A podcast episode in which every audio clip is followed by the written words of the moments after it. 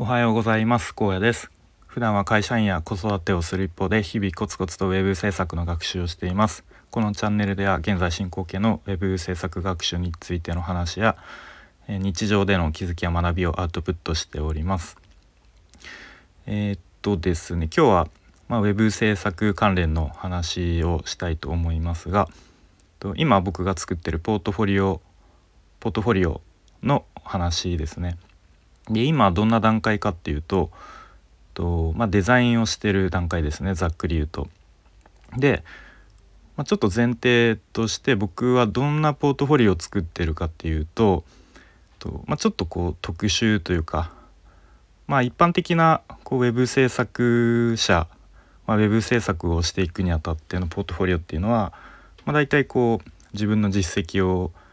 えー、載せたりとか、まあ、こうどういうどういう技術というかどういうスキルを持っていてどういうことができますよみたいな、まあ、そんなあの見せ方が割と一般的かとは思うんですけど僕の場合はですねあの本業の方で7年ぐらいあのベーカリーの店長、まあ、パン屋さんの店長をやっていてでまあそれで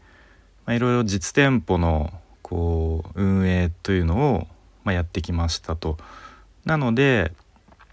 まあ、今現段階で web 制作のこう実績っていうのがほとんどない状態なので、まあ、そっちの web 制作、まあ、ホームページを作りますよっていうところよりもこう今までの経験を生かして、まあ、実店舗の、え、運営のサポートしますよとかアドバイザーをやりますよみたいな打ち出し方で一応ポートフォリオを進めてますと。で、まあ、そのポートフォリオの中でサービスを2つ、えー、載せていて、まあ、1つが、まあ、さっきも言った実店舗運営のサポートサービスでもう1つが、まあ、必要ならホームページ制作もできますよと、まあ、そういう感じの、まあ、ざっくりとしたポートフォリオの内容となっています。で、まあ、それを今作っている段階でで昨日の夜ですねと、まあ、妻から、まあ、本当に、まあ、そもそも論なんだけど本当にこれで大丈夫なのっていう、えー、ことをいろいろこう、まあ、突っ込まれまして突っ込みが入りましてでまあ本当にそういうまあざっくり言うとコンサルみたいなこう方向性ですよね。まあ、コンサルほどこう専門的な、えー、話とかはまあ、ちょっとできないかもしれないですけど、まあ、そういうふうに、まあ、じゃあ実際にそういうお客さんから相談が来た時にアドバイスとかあなたできるのかとユーザーのお客さんの期待値が大きすぎると逆にこうがっかりされるというか、まあ、クレームとかにならないのかっていうのを、まあ、心配しているよっていうことを、えー、言われましたね。まあ、あとはじゃあ実際にそれでそういう店舗運営のサポートとかアドバイザー的な仕事を受けたとすると、まあ、そのお客さんのこう仕事とかお店とか、まあ、その周辺のなんだろううんライバル店とかそういうのを本当に深く調べないといけなかったり、まあ、それについて勉強しなきゃいけないからそういうところに時間も割かなきゃいけないからだいぶ負担が大きいんじゃないかって、まあ、要は心配 心配してたわけですね本当にそれやっていけるのかと。で、まあ、多分言いたかったことはそこまでその実店舗運営についてアドバイスできないんじゃないかと。で、まあ、ホームページ作るのは、まあ、見てたらある程度できるよできるのだから、まあ、それを、まあ、ちょっとある程度低価格でこうサクッとあの作ってもらいたい人に作ってあげるっていうサービスの方がいいんじゃないかっていうことを、まあ、言われましたね。うん、でまあそれを聞いて僕が思ったことまあいろいろあるんですけどうんまあ多分そのウェブ制作のとスキルまあ僕の今現在のスキルをちょっと高く見積もりすぎてるのかなっていうのもちょっと感じましたね。まあ一応こうホームページっぽいことは何だろう見た目的なのはなんとなく作れますが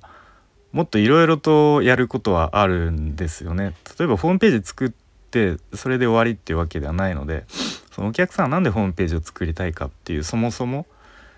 その集客をしたいっていう目的であればホームページ以外にも例えばインスタで集客するとか、まあ、LINE 公式で集客するとか、まあ、いろんな手段がある中で、まあ、ホームページが最適だったらじゃあホームページを作りましょうっていう流れにはなりますが、うん、やっぱりそのお客さんの集客っていう広い視点で見るとやっぱりホームページ以外にもさっきも言ったような SNS での集客とかそういうところの知識も、まあ、今の時点で僕はちょっとあまりまだないのでそういうところを勉強していかないと、うん、いけないかなとは思っていますね。ちょっと話がそれたような気がしますが、うんまあ、なので、まあ、話を戻すと、まあ、今僕が現段階で持っているスキルっていうのはやっぱり web 制作のスキルよりも、まあ、店舗運営の知識とか、まあ、経験の方が、まあ、時間的にも長いですしまだそっちの方がこう価値提供できるものは多いんじゃないかなと思っていますね。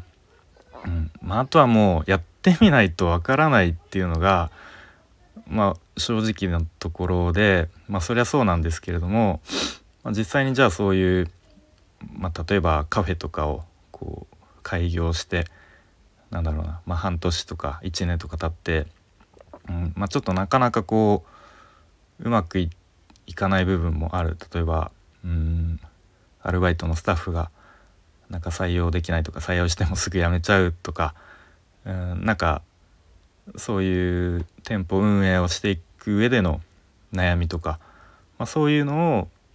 うん、じゃあ高野さんに相談してみようってなった時に、まあ、僕がどれだけこ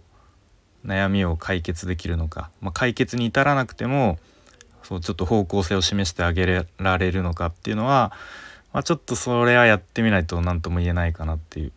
うんまあだからこそうんだからこそというかじゃあ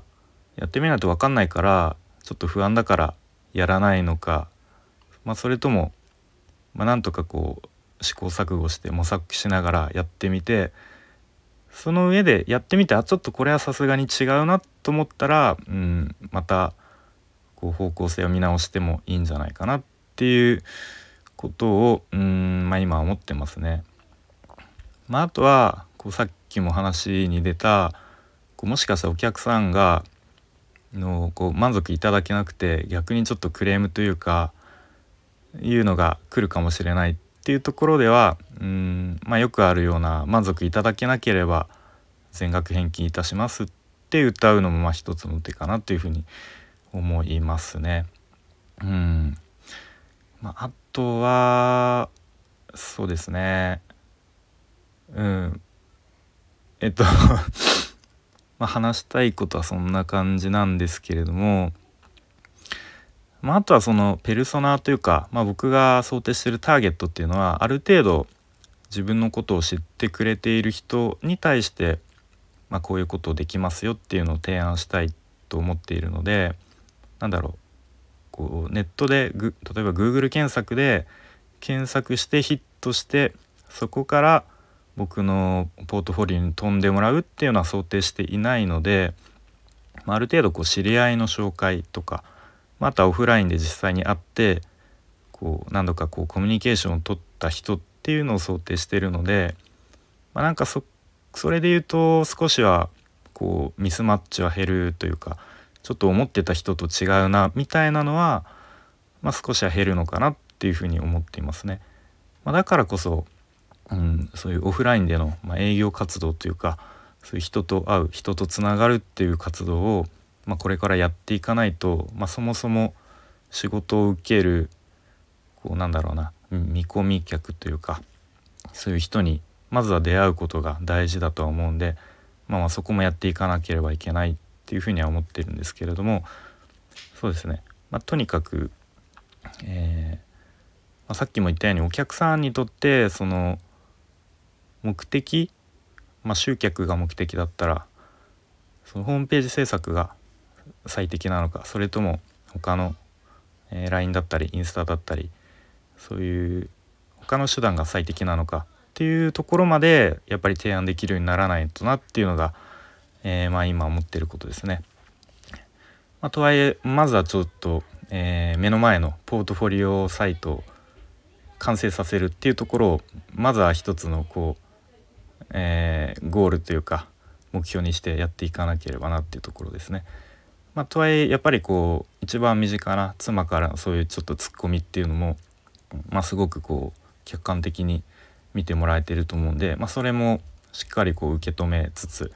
引き続きやっていきたいと思います。はい、ちょっと今日はなんかうまくこうまとまりまとまらずに、えー、なんか話が、えー、進んでしまった気がするしますが、まあ、ちょっと引き続きねそっちの、えー、現在進行形のこうポートフォリオ制作とか、まあ、ウェブ制作の話も、まあ、もしかしたら参考になる人もいるかもしれないので、え、そういう話もしていきたいと思います。はい、それでは今日も聞いてくれてありがとうございました。